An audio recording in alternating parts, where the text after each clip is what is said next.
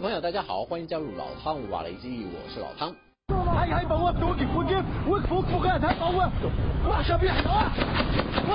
以色列公布哈马斯卡桑旅民兵袭击加萨南部城镇苏法的画面，据说这是以色列军方从一名被击毙的民兵身上所查获的证据。尤其这支影片是从头到尾记录下卡桑旅民兵沿路攻击犹太社区和军事基地的过程。画面中显示，民兵是以两人为一组，骑车摩托车向以军据点发射火箭弹。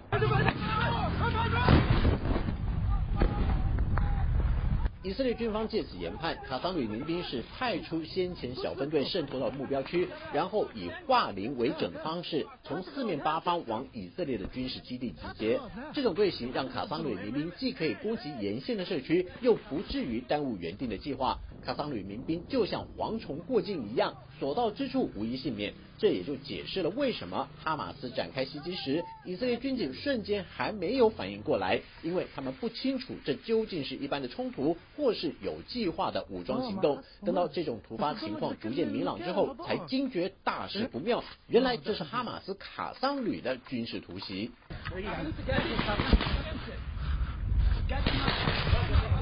卡桑旅民兵正是趁着以色列军警来不及反应的空档，对犹太社区大开杀戒。尽管有些居民在仓皇中逃过一劫，但是不可否认的是，多数百姓是在毫无预警的情况下遇害。即便哈马斯在行动前期取得局部优势，然而以色列军警的回击也不算太迟，随即派出精锐的反恐特战单位谢耶特第十三突击队前往苏法第一线，展开清剿民兵和解救人质的任务。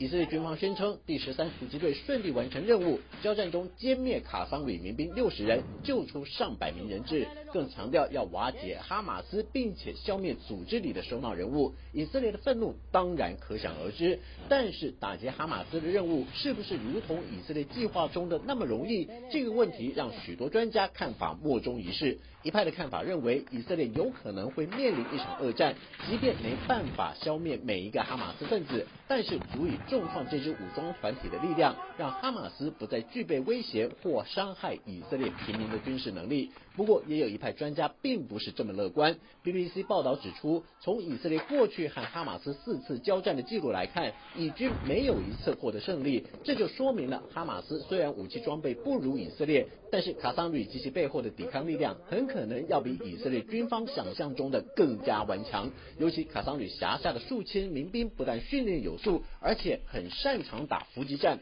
二零一四年以色列部队遭到重创，就是最好的证明。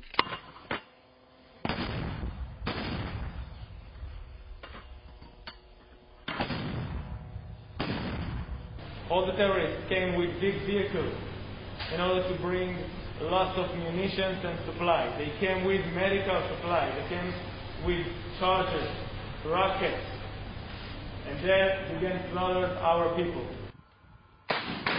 熟悉中东事务的前美国副助理国防部长马尔罗伊指出，哈马斯民兵拥有精良熟练的城市作战技能，而且可能早就做好接战准备。如果以色列要发动地面战扫荡哈马斯，那么面对加萨复杂狭窄的城市地形，就要问问以色列军方是否已经准备好了。因为进入巷战阶段，以色列势必要面对大量作战人员的伤亡。如此惨重的付出，究竟划不划算？或许就不是一厢情愿的想法。尽管纳坦雅胡政府已经指派了十一名部长来评估发动战争或重大军事行动的可行性，但是要如何部署并且降低战损率，应该是以色列亟待解决的当务之急。而且别忘了，一旦决定在加萨发起地面战，以色列的坦克和装甲车就不见得能够进入到战事热区，为步兵提供向前推进的装甲保护。但是这又有另一项风险，就是落单的装甲部队会变成哈马斯民兵的袭击目标，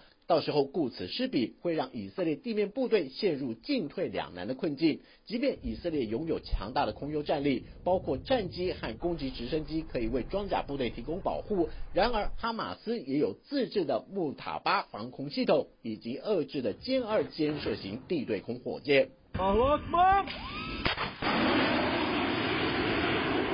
以色列究竟会不会发动地面战，还要考量的另外一个因素就是人质安全的问题。虽然被哈马斯掳走的大部分是以色列籍人士，不过其中也有为数不少的外籍或双重国籍游客。他们的人身安全自然是欧美各国最关注的焦点，尤其哈马斯宣称这些人质都被留在不同地点。如果以色列要保全所有人质，势必要出动像是谢耶赫第十三突击队这类特战精锐展开营救行动。不过，以色列军事分析家沙洛姆认为，这么庞大的人质数量已经超过以色列特种部队最大负荷的范围之外。即便现在看起来不少欧美领袖已经拜会过纳坦雅胡政府，表达对以色列的支持，但是美国智库阿拉伯中心政治学者穆纳耶分析，一旦以色列决定在加萨展开地面战，包括欧美及这个区域的国家和组织就很难不介入其中。加上以色列不断强化在黎巴嫩边境的防务，不论是要预防真主党的蠢动，或是抵挡可能在北边形成的第二战场，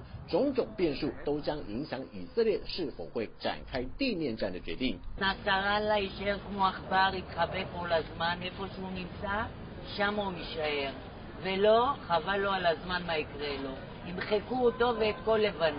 尽管以色列国防部长公布了加沙地区三阶段的作战计划和目标，第一阶段会透过空袭和地面行动彻底消灭哈马斯，接着进入第二阶段的低强度战斗，扫荡零星抵抗，最后要在加沙建立新的安全制度，确保以色列人和当地民众的安全环境。但是，曾经担任过以色列军事指挥官以及前驻美武官的萨穆尼则指出，以他的经验分析，光是第一阶段的计划至少要耗费半年到八八个月才能达成。换句话说，加沙地区如果真的想要获得和平，几乎不可能会在短时间内实现。好了，就到这里，我们下次见。